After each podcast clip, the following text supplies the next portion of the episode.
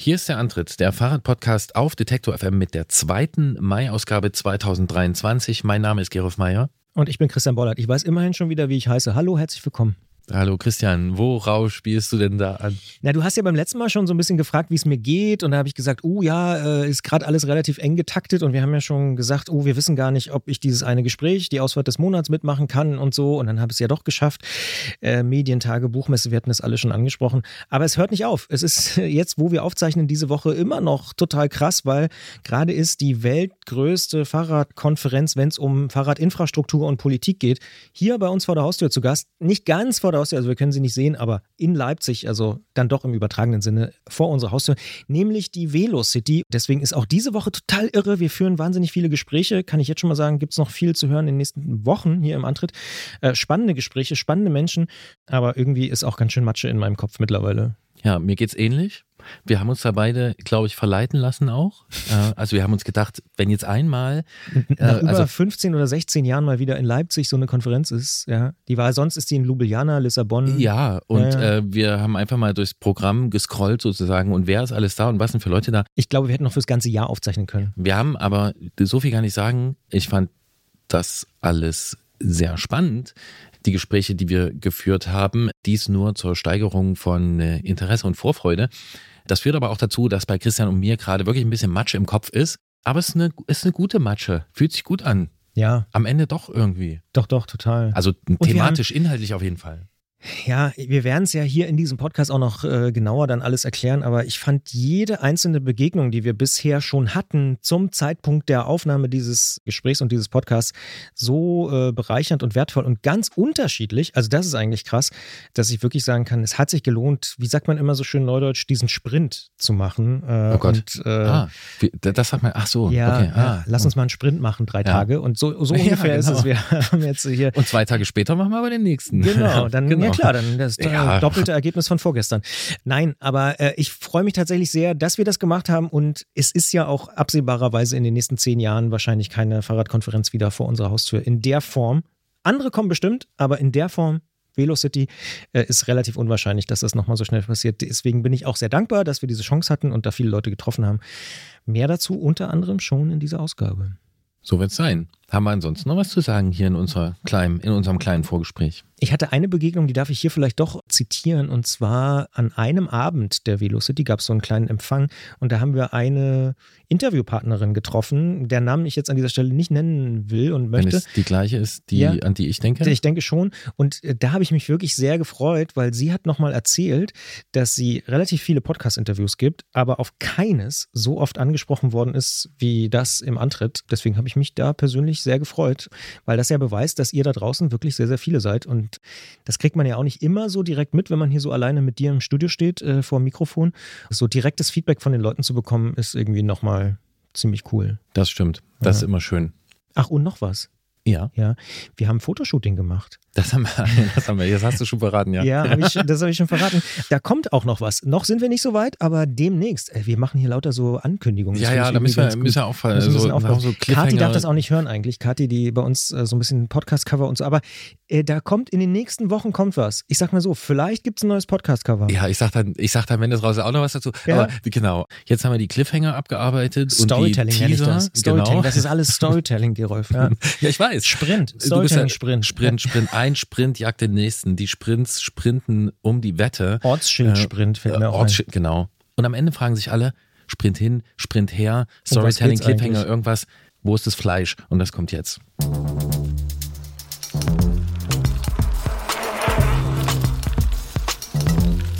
Antritt. Der Fahrradpodcast von Detektor FM.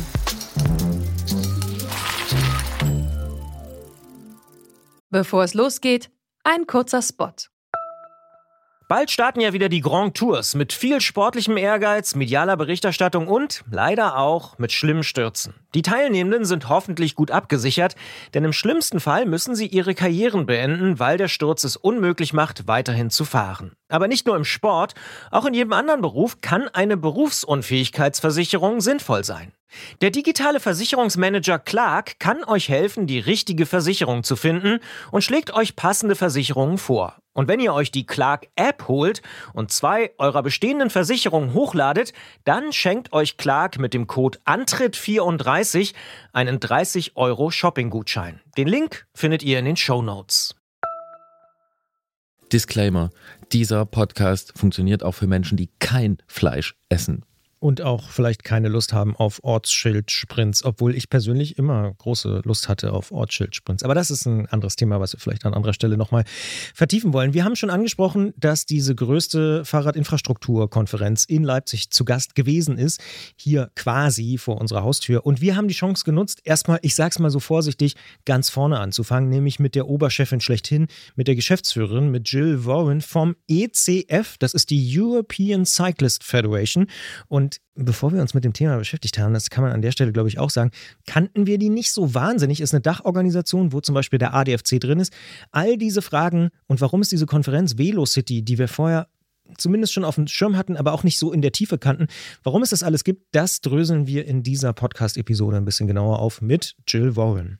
Ja, und das ist ja das Wesen eines Podcasts, dass man äh, hoffentlich immer mal wieder zum Wissensgewinn kommt. Das geht uns ja auch so, wenn wir hier einmal im Monat mit Christiane sprechen. Christiane, unsere Werkstattmeisterin aus Leipzig, ist so ein kleiner Running Gag oder so ein kleiner Klassiker, so ein, der sich inzwischen entwickelt in Mein Fahrrad ist krank mit Christiane, dass das Thema Scheibenbremsen uns nicht in Ruhe lässt. Wir kommen da irgendwie nicht von weg. Ja, aber, aber wir ja. weiten es auf. Wir müssen natürlich kulinarisch abbiegen. Tut uns leid für die Leute, die das nicht nachvollziehen können, aber es geht geht nicht anders. Wir müssen beim Thema Scheibenbremsen auch über Oliven sprechen.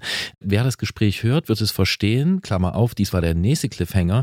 Und es geht natürlich auch noch um Nachrüst-E-Bikes. Also um Fahrräder, die mit einem Nachrüstsatz zum E-Bike werden und wie ein Fahrradladen damit umgeht, wenn dort sowas angefragt wird. Aber erstmal Jill Warren von der European Cyclists Federation. Wir vom Antritt, wir lieben es ja nicht nur Fahrrad zu fahren, sondern auch immer mal unser Studio zu verlassen. In diesem Monat ist uns das besonders leicht gefallen, denn quasi vor unserer Haustür hat die Velocity stattgefunden. Sie gilt als eine der wichtigsten Fahrradkonferenzen der Welt und findet zum ersten Mal seit über 15 Jahren mal wieder in Deutschland statt und eben in Leipzig. Und da wir beide, also Christian und ich, bis vor wenigen Wochen auch nur wenig über diese Konferenz gewusst haben, wollen wir euch bei unserem Erkenntnisgewinn einfach ein wenig mitnehmen. Der weltweit wichtigste Radverkehrskongress wird von der European Cyclist Federation ausgerichtet, genau hier in Leipzig. Und auch da wollen wir noch mehr wissen und lernen. Deshalb freuen wir uns sehr, dass wir mit Jill Warren, die Geschäftsführerin, im Antritt zu Gast haben, hier in einem Konferenzraum auf äh, dem Kongresscenter in Leipzig. Wir sagen Hallo und herzlich willkommen. Hallo. Die allererste Frage, wir haben es am Anfang schon so ein bisschen äh, angesprochen. Die Velocity wird gern als wichtigste Fahrradkonferenz der Welt bezeichnet. Wer trifft sich denn überhaupt hier? Also Velocity, also da dreht sich äh, um das Radfahren in Städten vor allem. Da haben wir um die 37 Prozent äh, von den Teilnehmern, die kommen aus Städten, äh, aus der ganzen Welt, aus 60 verschiedenen Ländern. Insgesamt erwarten wir dieses Jahr 1500 Leute auf der Konferenz, sehr, sehr groß. Und außer Leute aus den Städten, also aus Wirtschaft, aus Politik, aus den Organisationen wie meine. Also wir setzen uns ein für das Radfahren als alltägliches, äh, gesundes nachhaltiges Verkehrsmittel. Und äh, unsere Mitgliedsorganisationen wie zum Beispiel in Deutschland ADFC und äh, unsere 70 weitere Mitglieder und andere Vereine und Verbände, äh, die sind alle dabei. Gibt es denn ein zentrales Ziel der Konferenz? ja, die Promotion von Radfahren und dass wir voneinander lernen können, ähm, dass wir so einen Wissensaustausch haben dass wir uns treffen, wie einmal, ja, wie, wie jedes Jahr. Und ja, wir haben dabei sehr, sehr viel Spaß. Spaß klingt schon mal gut. Was ist ansonsten noch aus deiner Sicht besonders an der Velocity? Was ist besonders? Ich glaube, weil wir alle gemeinsam das Ziel haben, das Radfahren weiterzuentwickeln.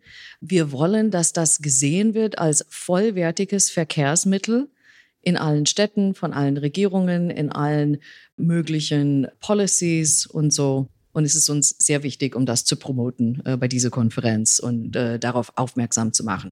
Was würdest du sagen, wie wirksam ist äh, so eine Konferenz wie die Velocity dabei? Also wie wird das, was hier besprochen wird, dann umgesetzt? Ich glaube, vor allem hat das sehr, sehr viel Einfluss auf die Stadt selber, die Velocity ausrichtet, weil die bereiten sich äh, schon ein paar Jahre im Vorfeld darauf vor. Das ja, funktioniert quasi als ein Katalyst dann äh, für weitere Entwicklungen in der Stadt. Ja, also das Bewusstsein für äh, was wir machen wollen, wird verstärkt. Und äh, das sieht man und das ist auch sehr nachhaltig. Das wäre, wäre meine Anschlussfrage. Ist es tatsächlich nachhaltig? Weil ich könnte mir vorstellen, oder die Kritik ist oft, ja, dann wird für die Velocity alles schön gemacht, wir machen Pop-up-Radweg und danach ist alles wieder so wie vorher. Aber du würdest sagen, da, da bleibt auch was. Ich glaube eher nicht, weil da, da bleibt schon was hängen. Ich denke sehr, sehr oft, die äh, Städte, die sich bewerben, die haben schon Pläne. Und die wollen diese Pläne durch die Konferenz beschleunigen. Und das heißt, das, was sie erreichen, hätten sie wahrscheinlich nicht so schnell erreicht, ohne den Anlass von, von dieser Konferenz. Und ich glaube, wir merken das auch in, in Leipzig. Also das äh, haben die, die Freunde äh, aus der Stadt uns äh, gesagt und die freuen sich äh, total und wollen zeigen, ja. Du hast die Städte angesprochen, äh, die sich beworben haben. Gibt es da in den letzten Jahren irgendwie eine, wo das besonders gut funktioniert hat, wo du vielleicht sagst, ja, wow, da hat sich wirklich was durch die Konferenz auch getan? Ich habe ein paar Beispiele. Und zwar Dublin war 2019. Und am Rande der Konferenz haben meine damaligen Kollegen auch da mit Politikern und so besprochen und betont, dass wichtig wäre oder was wir sagen würden, also wie viel sollte man investieren in das Radfahren. Und haben wir gesagt, eigentlich finden wir als Richtwert 10 Prozent von dem nationalen Verkehrsbudget zum Beispiel. Das macht Irland jetzt. Als einziges Land in der EU seit äh, dem Koalitionsvertrag 2020, also erst ein Jahr später, haben sie das als Ziel gesetzt und auch umgesetzt, dass sie 10 Prozent des nationalen Verkehrsbudgets fürs Radfahren ausgeben und 10 Prozent äh, fürs Gehen.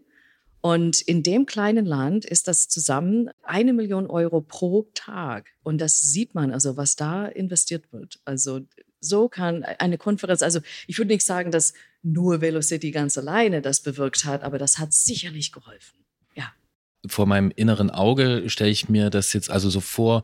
Du hast gesagt, aus 60 Nationen kommen die Besucherinnen und Besucher hierher. Das heißt, Leipzig präsentiert sich so ein bisschen und man schaut sich das dann hier alles so ein bisschen an, übt Kritik, sagt, was gut gelungen ist. Ist es so das, wie es funktioniert?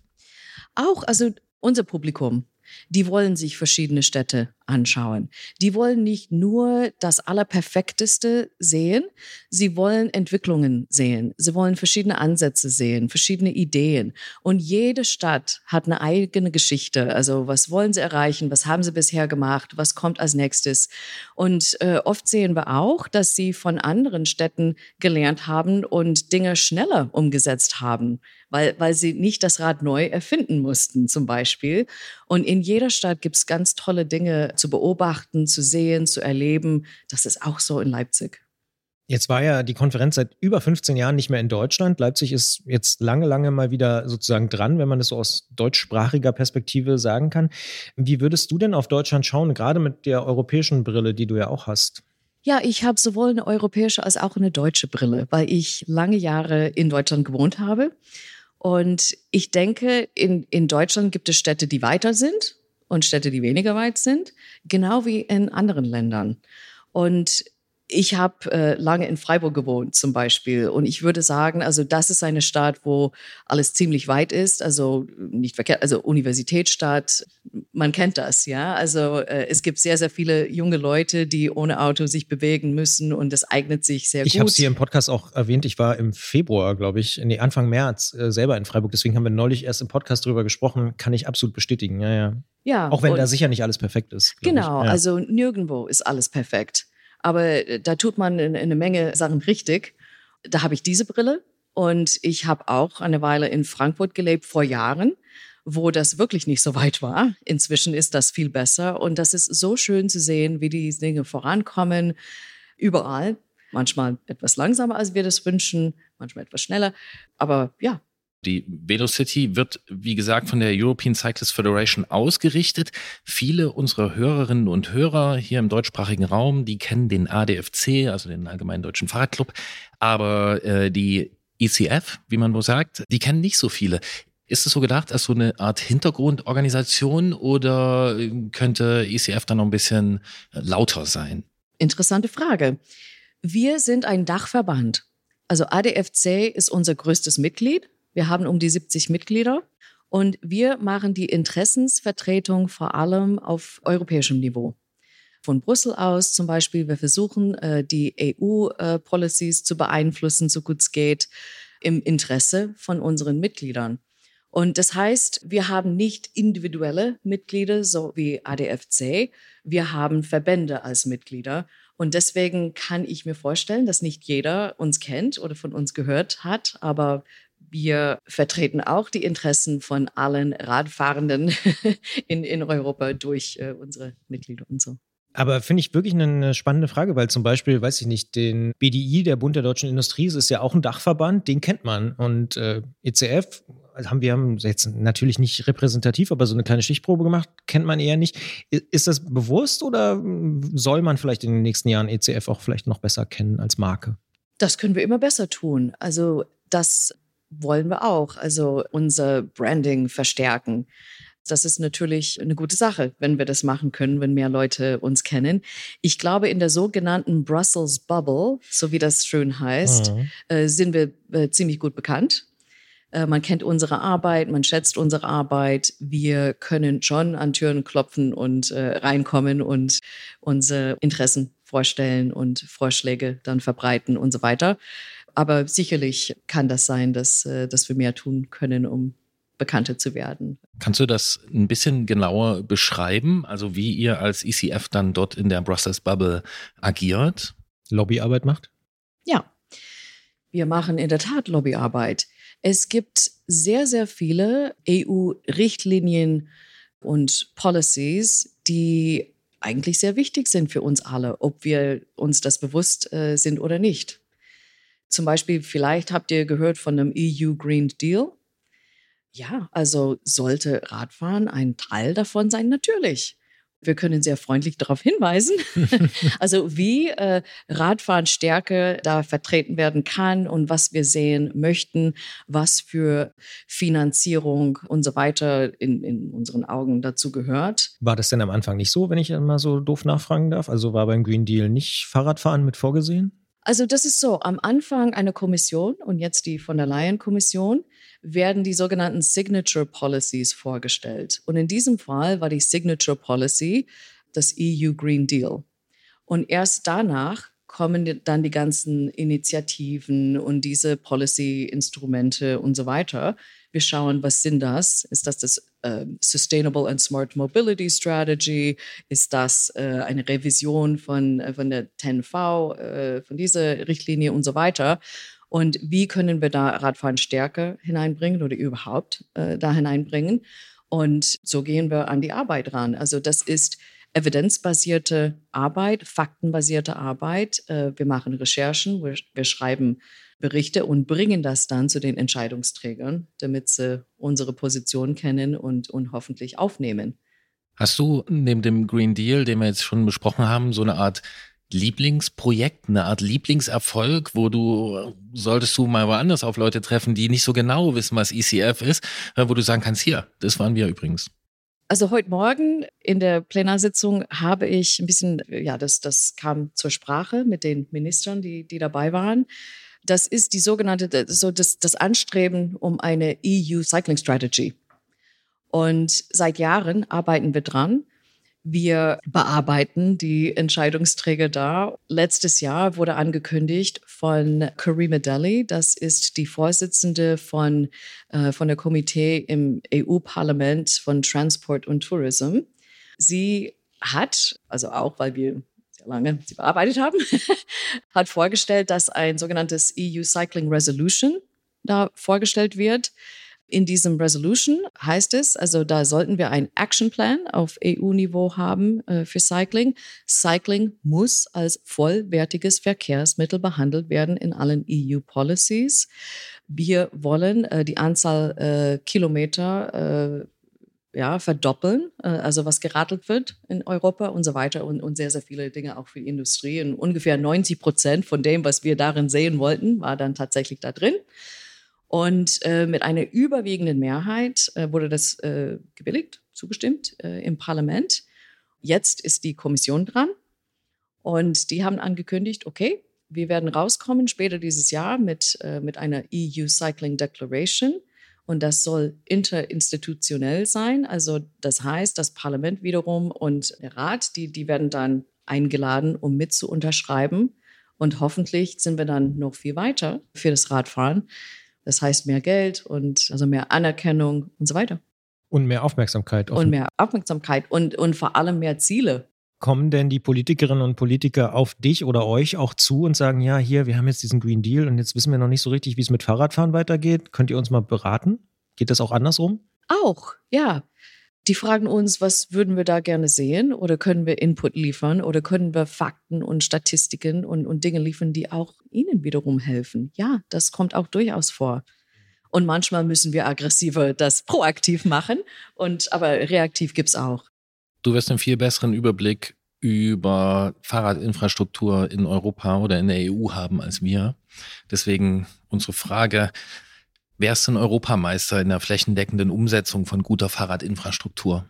Da würde ich sagen, ohne Zweifel die Niederlande. Also doch. Eigentlich der, der schon, Top-Favorit weil, weil es einfach so Ja. viel gibt. Ja. Also es gibt tatsächlich mittelgroße Städte in, in Holland, wo man keine Führerscheinprüfung machen darf, weil es gibt keine Straßen, die mit Fahrrädern äh, geteilt werden. Also das ist, das ist schon eine andere Nummer. Aber wir haben ausgewertet zum Beispiel auf dem ganzen Kontinent brauchen wir zusätzlich um die 500.000 Kilometer an Radinfrastruktur. Also das fehlt uns noch. Und gibt es auch, ich sag mal, einen Shootingstar? Also wenn wir so gucken, dann sehen wir vor allen Dingen London, Paris die letzten Jahre massiv aufholen. Städte, wo man sich vor 20 Jahren kaum vorstellen konnte, ohne äh, suizidale Tendenzen überhaupt Fahrrad zu fahren. Das ist da mittlerweile ganz anders. Sind das die, so die Shootingstars oder gibt es vielleicht auch noch andere? Ja, wir haben viele Shooting Stars in Corona-Zeiten gesehen, also wo sehr viele, also Pop-up-Radwege und so äh, schnell gebaut wurden. Ich muss dazu sagen, oft geschah das in Städten, wo ein Plan schon vorhanden war, entweder in der Schublade oder die waren das am Umsetzen und die konnten das beschleunigen. Also Städte, die überhaupt nichts hatten, das heißt nicht, dass sie nichts gemacht haben, aber es war ein bisschen schwieriger. Ich muss auch dazu sagen, was wir auch beobachtet haben in der Pandemie, also Länder und, und Städte, die offener dafür waren, so etwas äh, zu machen als Testinfrastruktur. Also die haben viel mehr getan als in den Ländern, zum Beispiel teilweise in Deutschland, teilweise in skandinavischen Ländern, wo das viel schwieriger ist, um, um so eine temporäre Maßnahme äh, zu machen. Und, und was uns besonders Also Kreativität kann da auch helfen. Genau, oder Flexibilität Sagen wir so, vielleicht ja. und, und, und Spontaneität. Und, und wir haben auch gesehen in Südeuropa, zum Beispiel in nicht traditionellen Fahrradländern, dass auch schnell Dinge auf die Beine gestellt wurden. Das hat uns sehr gefreut. Konkret, also bei Südeuropa, denk mal Griechenland? Italien oder ganz Mai konkret? Mailand hat super viel gemacht und sehr schnell. Ähm, Rom hat auch viel angekündigt. Barcelona hat viele Dinge beschleunigt. Lissabon, wo wir die Velocity ausgerichtet haben in 2021. Ich dachte übrigens eine Weile, es kann Die immer nur eine schon auf Stadt mit L sein. Weg. Ljubljana, Lissabon, Leipzig. Ja, klar. Also, was kommt als nächstes? Ja. Kann ich nicht verraten. Lille, ja. Ja, nee, nächstes Jahr ist, ist Gent. Also. Ja, ja. Aber dann gibt's G, weil, weil Ja, übernächstes dann- Jahr ja, ist ja. Gdansk. Genua. Ja. Oder Gdansk, ah, okay. Ja, aber wenn wir hier über, also die Klassiker sprechen, ja, die Niederlande oder über Shooting Stars, da müssen wir natürlich auch über vielleicht die Sorgenkinder äh, sprechen. Also gibt's auch äh, Staaten oder Städte, wo du sagst, hier, da muss wirklich noch was passieren. Aus meiner Erfahrung ist es einfach zu wenig, was dort fürs Fahrrad passiert. Oder nicht mal was in der Schublade. Sicherlich gibt es solche Städte. Ich nenne ungern Das ist schwer jetzt hier zu Namen. nennen. Ja. Ja, aber es gibt in, in manchen Städten Bestrebungen, die nicht gehört werden oder Dinge, die nicht getan werden. Und das ist immer schade, natürlich. Äh, Aber sind dann das haben wir mehr in Arbeit zu Ländern, tun. sind das Städte in Ländern, wo die Autoindustrie sehr stark ist oder kann man das so pauschal nicht sagen? Da gibt es sicherlich ein bisschen eine Korrelation. Nur, ich würde sagen, was ich in Frankreich gesehen habe in den letzten Jahren, gibt mir so viel Hoffnung, weil das ist auch ein Autoland. Aber die haben eine Strategie, eine ganz klare Strategie. Also die wollen den Anteil bis auf äh, über 9 Prozent bringen von 3 Prozent und die investieren wirklich sehr viel Geld in, in die Infrastruktur, in andere Dinge und wir sehen, was das bewegen kann. Wir haben es schon angesprochen, es liegt fast schon in der Natur der Sache. Du hast einen ziemlich guten Überblick über die Entwicklung in verschiedenen Ländern. Frankreich hast du gerade auch noch mal ein bisschen spezieller äh, angesprochen. Gibt es für dich sowas wie eine Erfolgsformel für guten Radverkehr? Ich würde mal schon eine These wagen, man braucht erstmal ein Konzept in der Schublade. Ich glaube, Konzepte und Strategien sind wichtig, weil da setzt man Ziele und da definiert man, was man sehen will. Und dann kann man äh, daraufhin arbeiten. Ich glaube, wenn man gar nichts hat, es ist nicht unmöglich, ist aber schwieriger. Wobei vielleicht mache ich den Vergleich äh, zu Irland. Also Irland hatte also keine nationale Radverkehrsstrategie oder so, aber die haben auf einmal gesagt, wir werden kräftig investieren, also 10 Prozent des äh, nationalen Verkehrsbudgets. Und man sieht, was für Projekte und so dabei rauskommen jetzt. Das heißt, es gibt so viele verschiedene Modelle die Hörerinnen und Hörer dieses Podcasts, die sind offensichtlich zu sehr, sehr großen Teilen dem Fahrrad sehr positiv gegenüber eingestellt. Und es gibt ja auch in der Politik, in der Stadtplanung, Verkehrsplanung auch ein großes Frustrationspotenzial. Wenn sich jetzt von unseren Hörerinnen und Hörern einige fragen, so, ja, was ist denn aus deiner Sicht die beste Art des Engagements, um zu so einer Erfolgsformel beizutragen. Ja, Erfolgsformel ist vielleicht ein bisschen pathetisch, aber ja, um was ist der Hebel? Weil ja. ich äh, vermute, dass äh, allein ein Konzept in der Schublade noch nicht ausreicht. Also ich denke dann auch so zum Beispiel, ja, was, was, wie, wie viel Druck von der Straße in Anführungsstrichen ist zum Beispiel hilfreich oder nötig? Ich glaube, ein gewisses Maß an politischen Willen muss vorhanden sein, sonst äh, kommt gar nichts zustande. Nichtsdestotrotz glaube ich, dass wir viel besser über Lebensqualität sprechen können. Jeder Bürgermeister, jede Bürgermeisterin möchte eine bessere Lebensqualität an, an die Bürger geben. Und äh, wenn wir demonstrieren, wenn wir zeigen können, mehr Radfahren, mehr Infrastruktur und so weiter gehört dazu und es geglaubt wird, dann hat man gute Chancen. Und auch Leute, die nie vorhaben, auf ein Fahrrad zu steigen, denke ich, also wenn du äh, nur in deinem Auto bleibst, schön, fein, aber das hilft dir auch, weil wenn es viel mehr Radverkehr gibt, dann hast du mehr Platz auf den Straßen, die es noch gibt für Autos, ja? Ja, aber man muss ja ehrlicherweise sagen, auch viele Autofahrerinnen und Autofahrer sind ja aktuell oft dann eher verärgert. Wir haben es hier vor der Haustür in Leipzig, dann ist ein neuer Radweg. Das heißt, es ist eine Fahrspur weniger. In dem Moment sagen die natürlich, oh, ich stehe länger im Stau wegen den doofen Fahrradfahrenden. Wie kriegt man die denn? Das ist auch eine gute Frage. Bei dieser Konferenz werden wir wieder von dem Vizebürgermeister von Gent hören. Und der kann so schön darüber erzählen, weil was in Gent gemacht wurde, das, da war man überhaupt nicht äh, glücklich, als die Dinge eingeführt wurden äh, für den Radverkehr. Heute würde man nie wieder zurückgehen äh, wollen zu, zu dem, was es vorher gab. Und er sagt, du hörst das sehr lautstark, wer gegen dich ist, du hörst aber erst später, wer für die Maßnahmen ist. Und du musst die Geduld haben, um zu warten, bis sich das eingebettet hat, bis, bis man sich dran gewöhnt hat und man gesehen hat, wie viel schöner das sein kann. Man muss einfach durch. Also easy ist es nicht. Ja.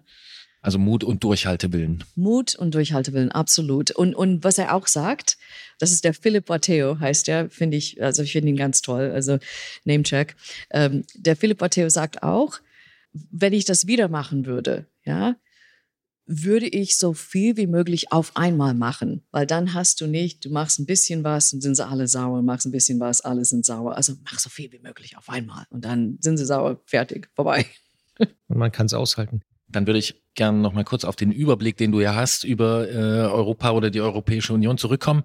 Es gibt aktuell so in der Fahrradblase, wenn wir davon sprechen wollen, wenn wir das so nennen wollen, gibt es ähm, einige Diskussionen über die aktuelle Verkehrspolitik in Deutschland auf Bundesebene. Wie würdest du das einschätzen aus deiner Übersichtsposition? Ist das, was da fürs Fahrrad passiert, ähm, zufriedenstellend?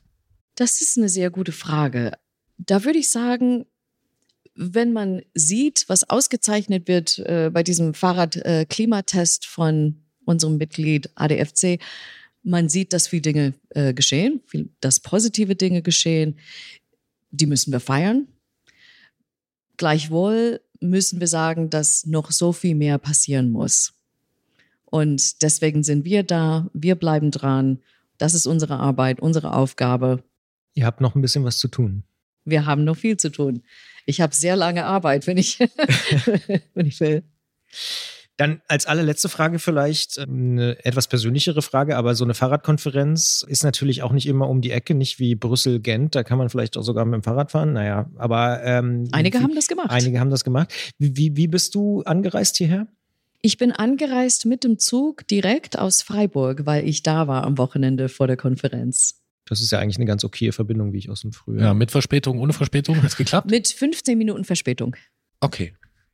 Sagt Jill Wowen, die Geschäftsführerin der European Cyclists Federation, im Gespräch hier im Antritt auf der Leipziger Messe im Rahmen der Velocity 2023. Wir sagen vielen Dank für die Zeit und für die Gedanken. Herzlichen Dank. Danke Und noch viel Erfolg. Vielen Dank. Danke. Gerolf, was ist bei dir hängen geblieben? Von Jill? Ja, vom Soll Gespräch. Ehrlich sein, was als erstes mir Ja, einfällt, bitte. das ist nicht was vom Gespräch, das ist was vom Vorgespräch. Ich habe festgestellt, dass wir das beide gesehen haben, als wir da reingekommen sind. Ja. Ähm, Ich wir weiß, sind, was du meinst. Ja, wir sind mit Jill in diesen Raum gegangen. Äh, Haben uns Getränke genommen. Haben uns Getränke genommen, haben dann irgendwie erstmal geguckt, wie kann man diesen Kühlschrank hier ausstöpseln, äh, damit er nicht so rumbrummt in unsere Aufnahme rein. Und dann sehen wir ihr Telefon äh, liegen und ich habe mich die ganze Zeit gefragt, sag mal, ist es der SC Freiburg? Das Logo, was dort ist, oder ist es irgendein italienischer äh, Hinten auf der Verein Rückseite. auf der Rückseite ihres Ja. Telefons? Sie hat ein SC Freiburg ähm, Handycover und das äh, musste dann mal kurz auch besprochen werden. Und naja, Freiburg Fahrrad, ähm, sie hat so eine. Weile in Freiburg Und gewohnt. sie hat ja auch erzählt im, im Gespräch, dass sie in Freiburg auch gelebt hat und dort auch gesehen hat, was gut funktioniert, aber dass auch da natürlich nicht alles perfekt funktioniert. Ja, und das erste, was mir einfällt, ist wirklich das. Das zweite, was mir einfällt, ist Russell's Bubble. Aber das hat man ja im Gespräch auch gehört. Hm. Fand ich einfach als Begriff. Ich stehe also auf, Auf Wörter. Bubbles? nee. Ja, manchmal auch auf, Auf- Bubbles, auf Begriffe, auf, auf Sprachmelodie, auf äh, schöne Begriffe. Ja, was Und- ich spannend fand übrigens, ist, dass sie gesagt hat, ja, ECF kennen nicht so viele und es wäre eigentlich auch in ihrem Sinne, dass sozusagen noch mehr Menschen das auch in Zukunft äh, mitbekommen. Und wer weiß, ich meine, ne, nächste Velocity ist in Genk. Vielleicht gelingt es ja da schon auch europaweit noch ein bisschen mehr diese Dachmarke. Äh, ich persönlich fände es auch irgendwie gut, weil ich glaube, für die europäische Fahrradkultur und Infrastruktur wäre es, glaube ich, ganz gut, wenn der oder die ECF ja bekannter wäre, auch als Marke. Ich sag's jetzt mal so. Ja, wobei sie machen ja ganz klar Lobbyarbeit äh, dort. Das passiert ja auch in anderen Fällen dann manchmal gar nicht so in der Öffentlichkeit. Ich erinnere mich an dieser Stelle nochmal an unseren jährlichen Gesprächspartner Dirk Zedler, der ja auch von der deutschen Fahrradbranche ähm, quasi verlangt oder ihr ins Stammbuch schreibt, Sichtbarer dass sie sich bitte ja äh, im, in der Bundespolitik ähm, noch ein bisschen, wie soll ich sagen, schlagkräftiger aufstellen soll. Deswegen, ja, ich glaube, die European Cyclist Federation, auch wenn sie für uns vielleicht nicht so sichtbar ist, die ist dort wahrscheinlich schon an einer ziemlich wichtigen Stelle. Das definitiv. Aber ich glaube, wie gesagt, das hat sie auch so ein bisschen attestiert, dass da noch mehr geht. Und ähm, das wäre doch nicht schlecht. Vielleicht gibt es ja auch mal einen Podcast von denen oder so. Keine Ahnung. Aber ich glaube, so ein bisschen Wahrnehmung äh, der Marke ECF würde aus meiner Perspektive nicht schaden. Und ich glaube, sie machen ja coole Sachen. Also ich meine, Velocity ist ein gutes Beispiel dafür. Die Lobbyarbeit in Brüssel haben wir auch diskutiert. Also dementsprechend gibt es ja auch durchaus was, was man, wie sagt man so schön, herzeigen kann. Aber ein sehr interessantes Gespräch. Auf jeden Fall. Und apropos sichtbar sein und sichtbar machen, wir versuchen hier nicht nur Probleme mit dem Fahrrad äh, sichtbar zu machen, sondern generell auch Lösungen, vielleicht nicht sichtbar, aber hörbar zu machen oder Probleme zu erklären, auseinanderzunehmen und zu profitieren. Höre ich da eine Überleitung? du bist mir auf die Schliche gekommen. Ja. Das ist Christian Bollert, der kriegt es sofort mit, wenn ich das mache. Und es ist natürlich klar, es geht um Christiane, die uns hier einmal im Monat besucht, die Werkstattmeisterin ist, über 20 Jahre Werkstatterfahrung hat. Und wenn es Leute schreiben und ein Problem schildern, dann weiß sie immer eine Antwort, was dort zu tun ist. Auch in diesem Monat.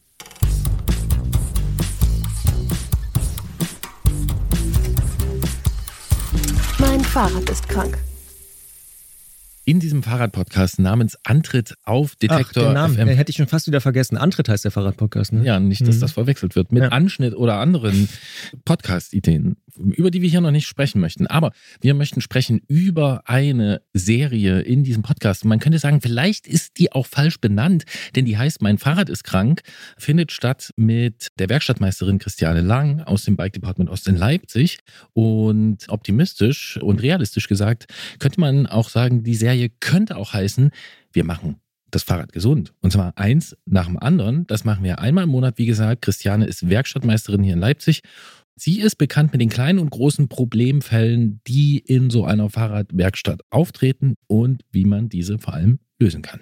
Ja, und mittlerweile habe ich persönlich so ein bisschen das Gefühl, diese Serie könnte auch heißen, meine Scheibenbremse quietscht oder macht irgendwie Problemchen. Aber wir wollen über alle möglichen Probleme reden. Tatsächlich auch nochmal über Scheibenbremsen. Ich muss an dieser Stelle mich fast schon dafür entschuldigen, aber es gab so viele Fragen, dass wir darauf nochmal kurz eingehen müssen.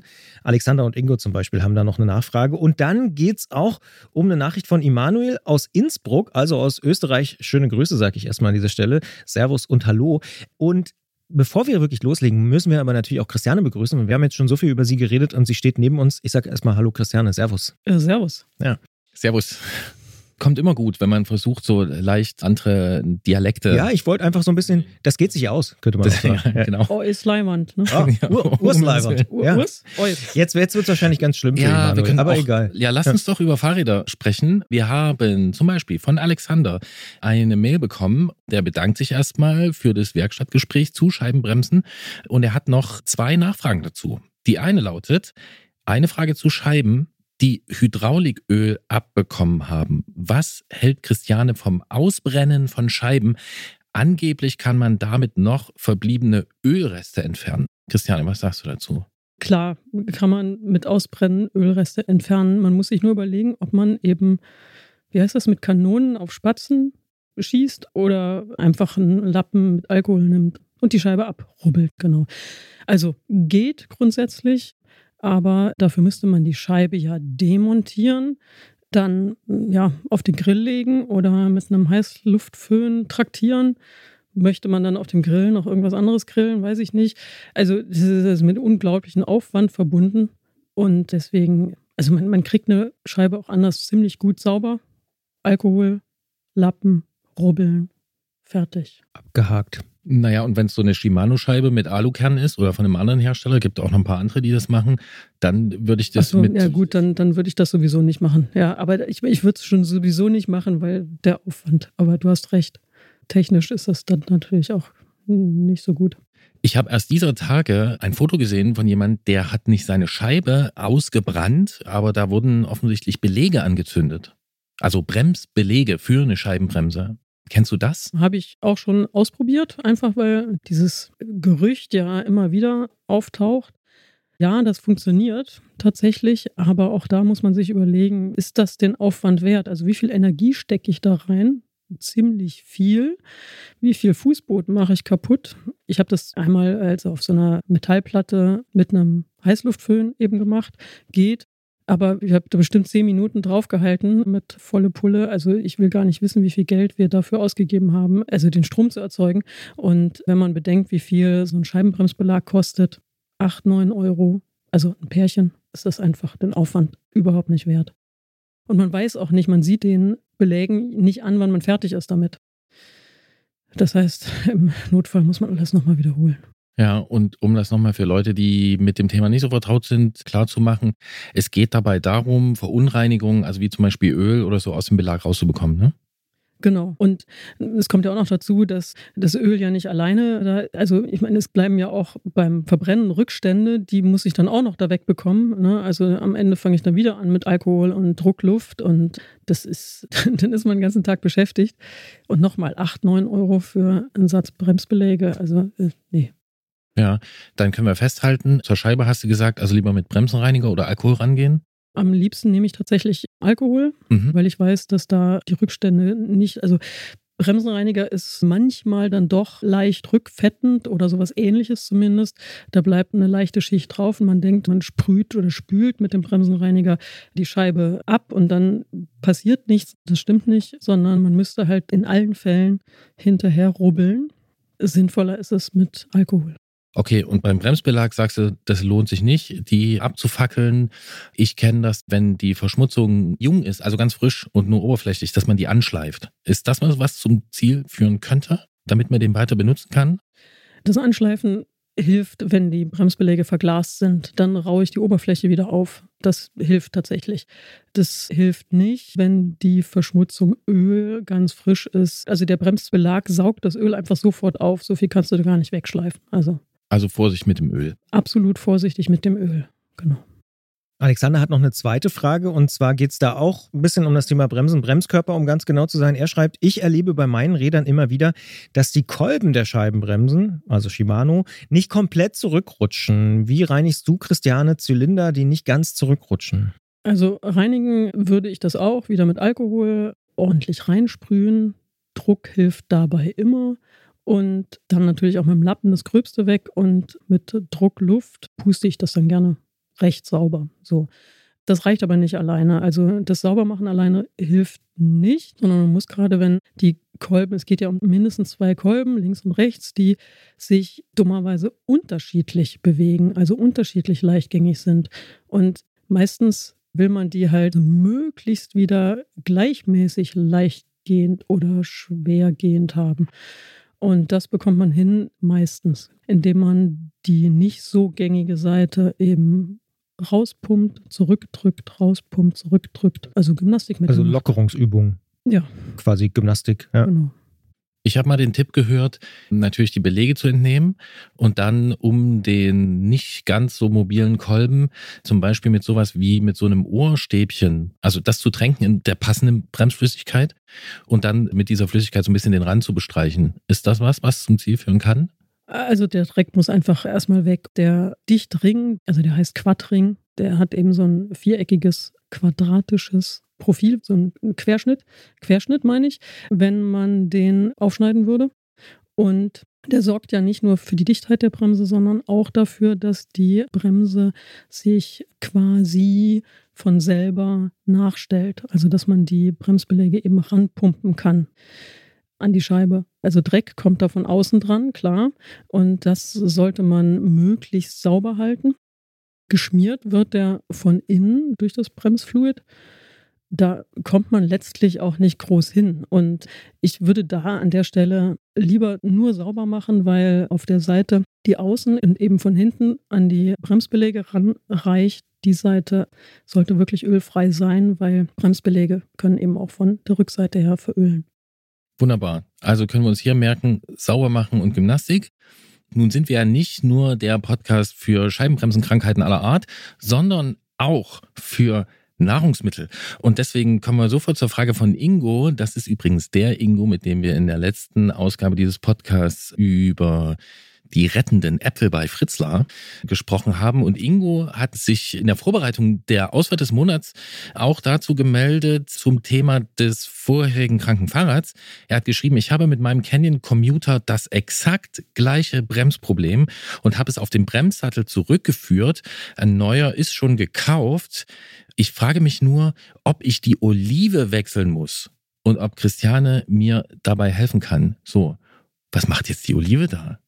Die zum Essen meinst du? Oder? Na, vielleicht klären wir für die Leute, die sowas noch nicht aufgemacht haben. Ich weiß nicht, wir können mal einen Test machen. Christian Bollert, was fällt dir zum Thema Scheibenbremse und Olive ein? Oder Öl, Öl und Olive, was fällt dir dazu ein? Olivenöl für den Salat fällt mir ein. So Antipasti-mäßig, ne? mhm. ne? Genau. Und das ist nämlich der Trick bei der Sache, weil hier reden wir nämlich über Fluid, hat Christiane vorhin gesagt. Also Scheibenbremsflüssigkeit und eine Olive. Was ist das für eine Olive?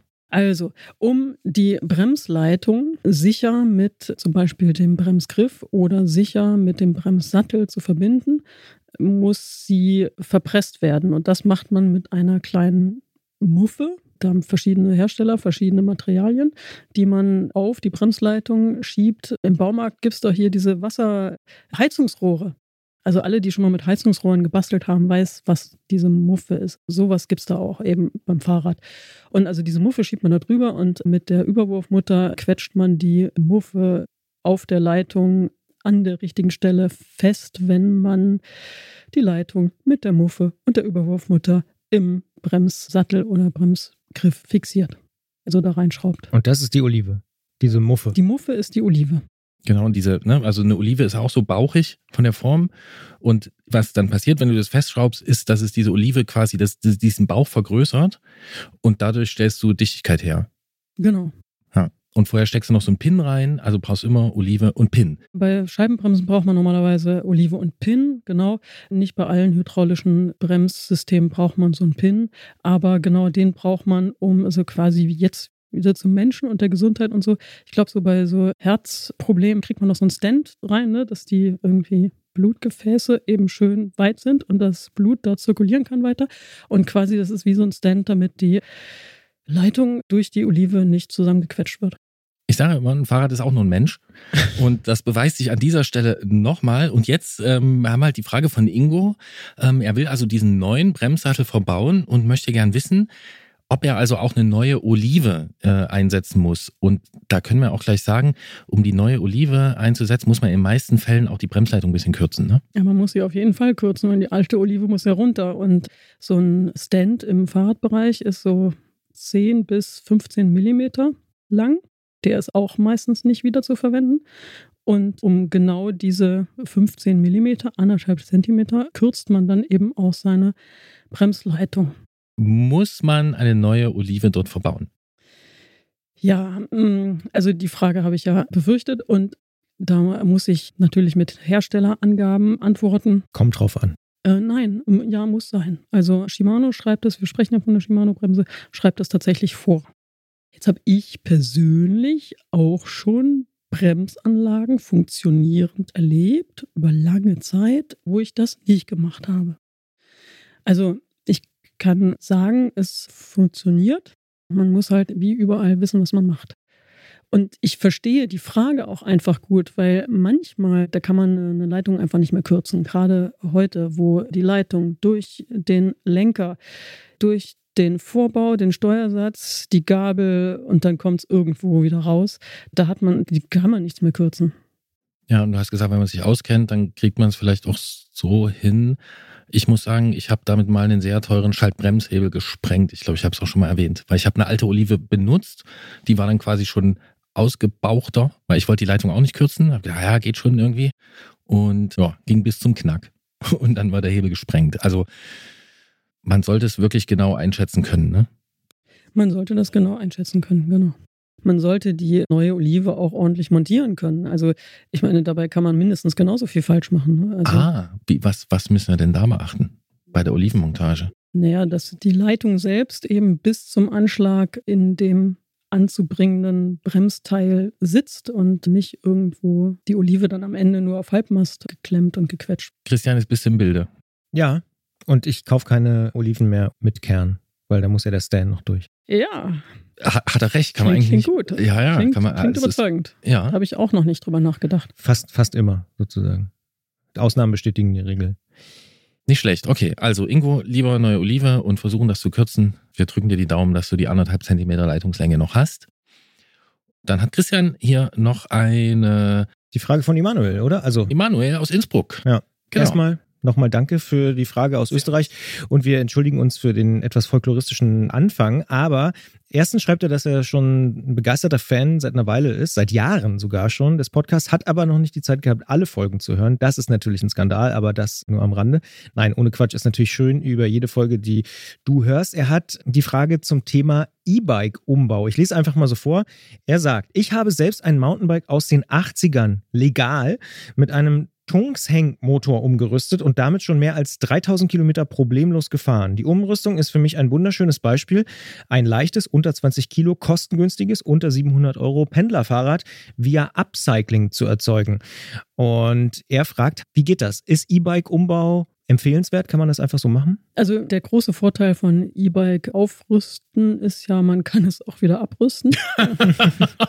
naja, nein, also man, Entschuldige bitte. Also man, man schrottet ja nicht sein altes Fahrrad durch den Umbau. Und das finde ich eigentlich sehr angenehm. Und da kann man hin und her rüsten. Jetzt natürlich nicht so, dass man irgendwie auf der Muss einen bei jeder Tour, Fahrt, ja, ja, genau. ja, ja. Aber äh, grundsätzlich legt man sich dann eben nicht fest. Ja. Das ist was anderes, als wenn man eben einen Fahrradladen marschiert und sagt, ich brauche jetzt ein E-Bike und dann legt man da für gute Qualität seine mindestens 4000 bis weit über 10.000 Euro hin. Wenn man eben schon ein Fahrrad hat, wo man sich wohl drauf fühlt, dann ist das ein legitimer Wunsch und auch was, was man dann eben machen kann, das Aufrüsten. Das ist tatsächlich was, was ich auch schon häufiger von Leuten gehört habe. Interessanterweise, ohne jetzt da bestimmte Altersgruppen diskriminieren zu wollen, eher von älteren Menschen, die gesagt haben, damit kann ich einsteigen in den E-Bike-Markt. Also ich habe ein Fahrrad, ich fahre nicht so oft, aber ich kaufe mir so einen Motor dazu und die das dann selber machen. Worauf muss man da achten? Da bin ich jetzt nicht so firm drin. Also wir machen das zum Beispiel mit dem Pendix-System und wir werden Hersteller dadurch. So. Und ich glaube einfach nicht, dass man sich irgendwo so ein Pendix-System kaufen kann und das dann einfach selber machen kann als Privatmensch an seinem Privatfahrrad, sondern man braucht eben ein Unternehmen, was irgendwie damit zu tun hat, also eine Werkstatt, die dann eben für diesen Umbau auch haften. Und wir werden eben Fahrradhersteller, die alte Garantie erlischt damit und wir geben eine neue Garantie. So. Pendix ist ein Hersteller, oder was? Das ist einer von wahrscheinlich sehr, sehr vielen inzwischen Herstellern von zusätzlich anbringbaren Motoren und Akkus. Also komplett System ans Fahrrad. Und jetzt weiß ich aber nicht, wie das mit den Produkten ist, die aus dem asiatischen Raum hier kaufbar sind. Das, das weiß ich einfach nicht. Aber stelle ich mir ähnlich vor, eigentlich. Aber jetzt als Fahrradhändler oder jetzt konkret bei euch in der Werkstatt, wenn da jemand käme mit einem großen Karton und einem Fahrrad und sagen würde, hier ist mein Fahrrad, hier in dem Karton ist dieser Antrieb komplett mit Akku, allem was dazugehört, den ich mir irgendwo im Netz bestellt habe, würdest du dem das montieren? Also wir Fahrradwerkstättler, nicht nur hier in Leipzig, sondern wahrscheinlich überall auf der Welt, mögen es ja sowieso nicht, wenn man mit irgendwelchen irgendwo fremdgekauften Dingen vor einem steht und sagt, hier, ich brauche das hier dran, ist ja wahrscheinlich eine schnelle Sache, aber ich hatte Zeit, ich hole es in drei Tagen wieder ab. Das mag natürlich keiner. So in dem speziellen Fall wäre ich allerdings dann einfach skeptisch. Also ich würde mir das angucken, ich lerne ja auch gerne täglich dazu, dass, was es so Neues gibt. Vielleicht kenne ich das ja noch gar nicht. Aber ich wäre eben skeptisch und wahrscheinlich würden wir es dann letztlich nicht anbauen dürfen. Das heißt, ich könnte jetzt auch nicht, ganz doof gefragt, mit einem Bosch-Motor zu euch kommen und sagen, hier, den könnt ihr doch mal anbauen, der ist ja schließlich von hier. Naja, Bosch stellt, soweit ich weiß, noch kein System her, womit man ein wie sonst handelsübliches Rad umrüsten kann zu einem E-Bike. Und insofern, das ginge, aber dann wäre es ein Fahrrad, was vorher schon für Bosch vorgesehen war. Die Software ist auf das Fahrrad abgestimmt und all diese Programme und Dinger, dann, da muss man sich eben dran halten. Die wären aber auch abrufbar bei dem Fahrradhersteller. Da würde ich dann nicht Fahrradhersteller werden. Da bleibt es dann. Fahrradhersteller X oder Y. Genau. Ja. Das heißt, Ne? Also das, was Emanuel hier schreibt, es klingt ja attraktiv. Ne? Also das Rad ist unter 20 Kilogramm schwer.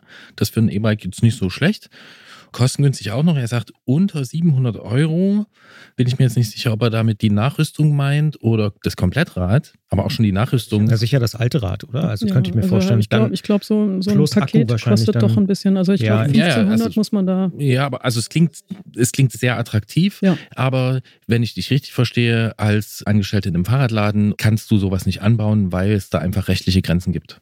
Und genau, weil, es, weil es zumindest mal eine rechtliche Grauzone ist. Das muss man dann jeweils eben klären. Ja, also ich weiß, wir können das mit Pendix, bieten das auch an, werden dann eben da an der Stelle zum Fahrradhersteller, prüfen auch jedes Fahrrad, ob wir das wirklich für tauglich halten, um die Kräfte des zusätzlichen Motors eben übertragen zu können und auch das Ganze wieder abzubremsen. Da bieten wir das eben an und ob wir das bei einem anderen Hersteller mit anbieten würden oder so, das müsste man dann im Einzelfall klären. Okay, dann würde ich vorschlagen, wir nehmen uns das Thema nochmal mit. Wir wissen es jetzt aus der Perspektive einer Fahrradwerkstatt, in einem Fahrradladen. Eventuell ist Dirk Zedler, mit dem wir schon manchmal gesprochen haben, da ein guter Ansprechpartner, weil der sich mit vielen solchen Fällen auch beschäftigt und beschäftigt hat. Bevor das jetzt total theoretisch wird und was wäre, wenn so jemand kommt mit so einem Motor, will ich dir nochmal die Frage stellen, ist das schon vorgekommen, dass jemand gekommen ist? Passiert das jede Woche dreimal oder ist dieser Wunsch in deinem Arbeitsalltag noch nicht vorgekommen? Ich kriege altes Fahrrad und neuen Motor und genau. soll das. Rüste mein Nachna ist noch nie vorgekommen. Okay. Ja, es, es gibt noch hier ist mein altes Fahrrad, das fährt sich so schön und das möchte ich gerne, aber ich kann nicht mehr so und kann man da nicht irgendwie was machen? Das gibt's häufig. Ja, und ich kenne persönlich mindestens ein Fahrrad, was bei euch auf Pendix nachgerüstet wurde, also auf so einen offiziellen Antrieb, bei dem ihr dann zum Hersteller werdet, wo ihr aber auch sagt, das können wir in dem Fall vertreten. Wie oft kommen solche Nachrüstungen vor, ungefähr? Boah, na schon öfter. Also 10 bis 20 im Jahr schon. Und es gibt aber auch noch andere Hersteller. Haben wir ja eben auch gehört. Also das, was äh, ich habe den Namen jetzt nicht mehr im Kopf, aber habe ich mir vorhin mal angeguckt, das sieht gar nicht so doof aus, die Befestigungsart des Motors unterm Tretlager. Wenn das an viele Rahmen passt, dann warum nicht? Und es scheint ja jetzt, wenn das 3000 Kilometer hat er geschrieben, ne? oder? Ja. Äh, schon ganz gut läuft, ne? Ist doch schon mal, ist ein guter Anfang. Gerolf hat es vorhin schon angesprochen. Wir werden da sicher nochmal intensiver drauf eingehen, auf das ganze Thema Nachrüsten, E-Bike, Motor und so weiter. An dieser Stelle aber schon mal vielen Dank für all die Antworten, Christiane. Und bevor wir dich entlassen für heute, noch eine Frage. Wir sprechen ja hier in dieser Ausgabe auch über den ECF, also quasi sowas wie den europäischen ADFC und die Velocity. Hast du davon schon mal was gehört? Null. Dann wirst du, solltest du dieses Gespräch, was wir jetzt hier aufgezeichnet haben, nochmal nachhören wollen im Podcast, an dieser Stelle auch vorher schon das Gespräch mit Jill Warren vom ECF gehört haben. Uns geht es da übrigens nicht anders. Zumindest vor der Beschäftigung mit dem ECF, jetzt ganz konkret anlässlich der Velocity, haben wir auch so gedacht, so, naja, wir wissen, dass das gibt. Aber was es genau damit auf sich hat, das ist uns eigentlich nicht klar. Und deswegen haben wir auch das Gespräch, was ihr jetzt vorher gehört habt, geführt. Wieder Meta bisschen Meter. Aber mit dem Thema Fahrradinfrastruktur und allen möglichen Fragen wie Fahrradwege vor deiner Haustür und so beschäftigst du dich natürlich auch, ne? Als Privatperson, sage ich jetzt mal so. Naja, klar. Also ich nutze die ja und bewerte die wenigstens für mich dann auch immer. Ist das ein guter Sammelplatz vor der Ampel für die Fahrräder oder hilft das, wenn man die äh, wirklich jetzt grün, rot irgendwas markiert hier in Leipzig? Weiß ich schon gar nicht mehr. Grün aktuell häufig, ja. es wird immer grüner. Und ich fahre auch viel mit der Bahn als Pendler mit dem Fahrrad und denke auch da, ach Gott, mir fällt auch nichts ein, aber es, es wäre, es könnte doch, es müsste doch, es muss doch jemanden geben, der das irgendwie besser organisiert, dass da mehr Leute mit ihren Fahrrädern umweltfreundlich, längere Strecken, schneller und so weiter. Also ja, da ist, es ist super, dass es da offenbar, wenn auch unbekannt, Organisationen gibt, die sich mit sowas beschäftigen.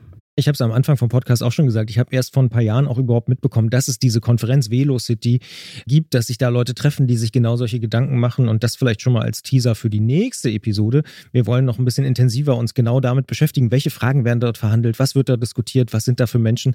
Deswegen wird uns dieses Thema Velocity Velocity nicht ganz abhanden kommen, sondern ganz im Gegenteil, wir wollen noch ein bisschen tiefer einsteigen in dieses Thema. Denn am Ende, und das hast du ja gesagt, beschäftigt es uns alle, ne? den einen oder die anderen vor der Ampel äh, und auch überhaupt bei politischen Diskussionen und so weiter und so fort. Ja. Genau so sieht's aus. Ich habe jetzt trotzdem erstmal Lust auf Olive und Väter. Richtig. Gute Fahrt. Danke, Christiane. ja, es ist immer schön bei euch. Und nächstes Mal mit Oliven, oder? Auf jeden Fall, ich bringe welche mit. Versprochen. Also ich bin jetzt mal so frech und sage an dieser Stelle bitte erstmal keine Scheibenbremsenfragen mehr. Wir haben Scheibenbremsen-Overload. Wir dürfen auch alle, alle anderen Fragen stellen, die was mit Technik und Fahrrädern und Krankenfahrrädern oder halbkranken oder nicht ganz gesunden Fahrrädern zu tun haben. Bitte, bitte schickt uns eure Fragen. Wir werden auch in Zukunft mal wieder über Scheibenbremsen reden, aber es ist nicht die Scheibenbremsen-Fragestunde. Das will ich vielleicht an der Stelle mal so ein bisschen als Housekeeping-Hinweis, wie man auch neudeutsch sagt, einfach mal da lassen. Nehmt das mal mit. Ja, und als derjenige in diesem Podcast, der der Scheibenbremse sehr positiv gegenüber eingestellt ist, kann ich das natürlich auch nur begrüßen. Nicht, dass da noch der Ruf leidet dieses Bremssystems auf Höhe der Zeit, sage ich mal. Nein, natürlich. Also das ist interessant, weil sich äh, ja, ja jetzt so ein immer noch so eine Nachfrage ergibt. Ne? Also das Thema ist einmal aufgekommen und jetzt äh, schreiben uns Leute und sagen, hier, okay, und bei mir ist es genauso und ich hätte noch diese ergänzende Frage. Ich vermute ja, es ist so ein bisschen ein sich selbst verstärkendes System. Ja ja, das, das könnte durchaus sein und wir werden auch schauen, dass wir das äh, alles so gut wie möglich beantworten können. Aber natürlich sind andere Probleme auch gern gesehen, auch wenn wir natürlich zum Beispiel niemand, es darf sogar über die Bremse hinausgehen, auch wenn wir natürlich niemanden wünschen, Probleme zu haben. Aber wir sind gern da, um sie mit Christiane lösen zu können. Zumindest zu diskutieren und nach Lösungen zu suchen. Genau, das machen wir. Und was wir auch machen, das ist versprochen und das ist schon wieder so eine Art Überleitung. Wir werden natürlich eine weitere Ausgabe dieses Fahrrad-Podcasts produzieren, so wie ihr es von uns gewohnt seid. Und wenn ihr am Anfang ein bisschen genauer zugehört habt, dann könnt ihr schon erahnen, dass die Velocity noch ein großes Thema sein wird, auch in der nächsten Ausgabe. Wir sprechen zum Beispiel mit Viktoria aus der Ukraine darüber, wie Fahrräder dort aktuell genutzt werden, vor allen Dingen seit dem russischen Angriffskrieg. Und wir sprechen mit Lars, das ist der Stockholmer Verkehrsbürgermeister, um das jetzt mal so äh, ganz verkürzt äh, rüberzubringen, über die Situation in Stockholm, wie es da um Fahrräder gestellt ist und warum die uns vielleicht in Deutschland, in vielen deutschen Städten jedenfalls, doch ein paar Jahre voraus sind. Ja, und wir sprechen äh, mit ihm darüber, vor allen Dingen auch, warum Verkehrsplanung eigentlich sowas wie eine Oper ist. Und all das kommt auf uns zu, nämlich auch das Gespräch mit dem Stockholmer Bürgermeister für Verkehrsplanung und Stadtbild. Du bist natürlich wieder ein bisschen korrekter als ich, aber ja, so ist es. Hm?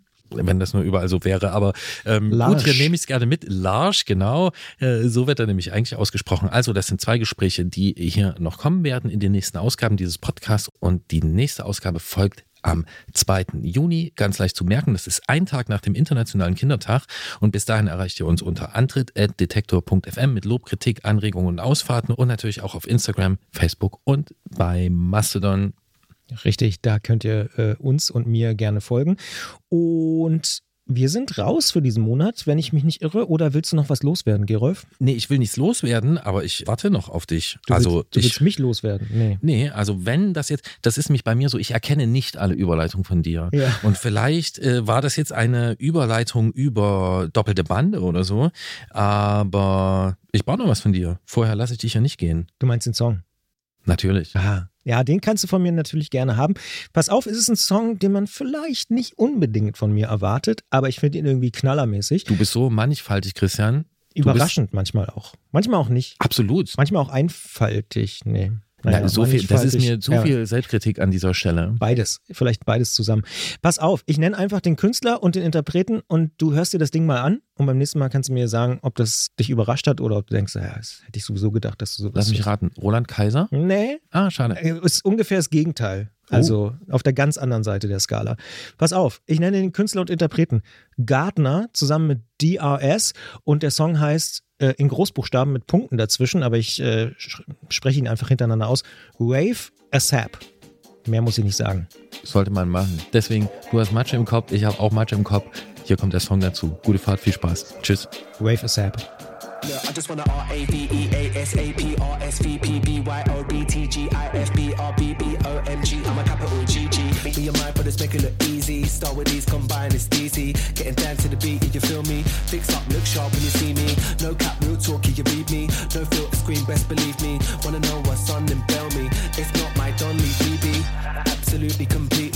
Said it's all I relax, sweetie. Dance all's all hot and steamy. Still came down in a brand new I guess around the time I was losing my mind to a big baseline cruising the night. Triple A breezing, who's in the line? Crew looking heavyweight twos at a time. Gonna R A V E ride to the A S A P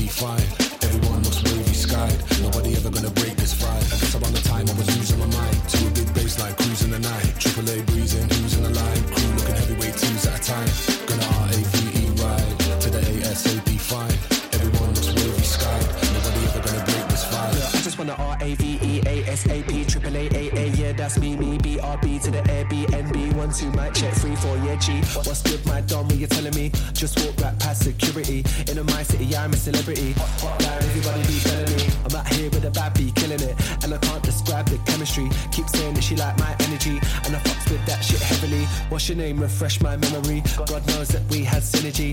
And I've got no sides that you'll never see. It's just all mad when I guess around we the time I was losing my mind to a big baseline cruising the night. Triple A breezing, who's in the line? Crew looking heavyweight twos at a time. Gonna R A V E ride. Today, SAP 5. Everyone looks wavy skied. Nobody ever gonna break this vibe. I guess around the time I was losing my mind. two big bass like cruising the night. Triple A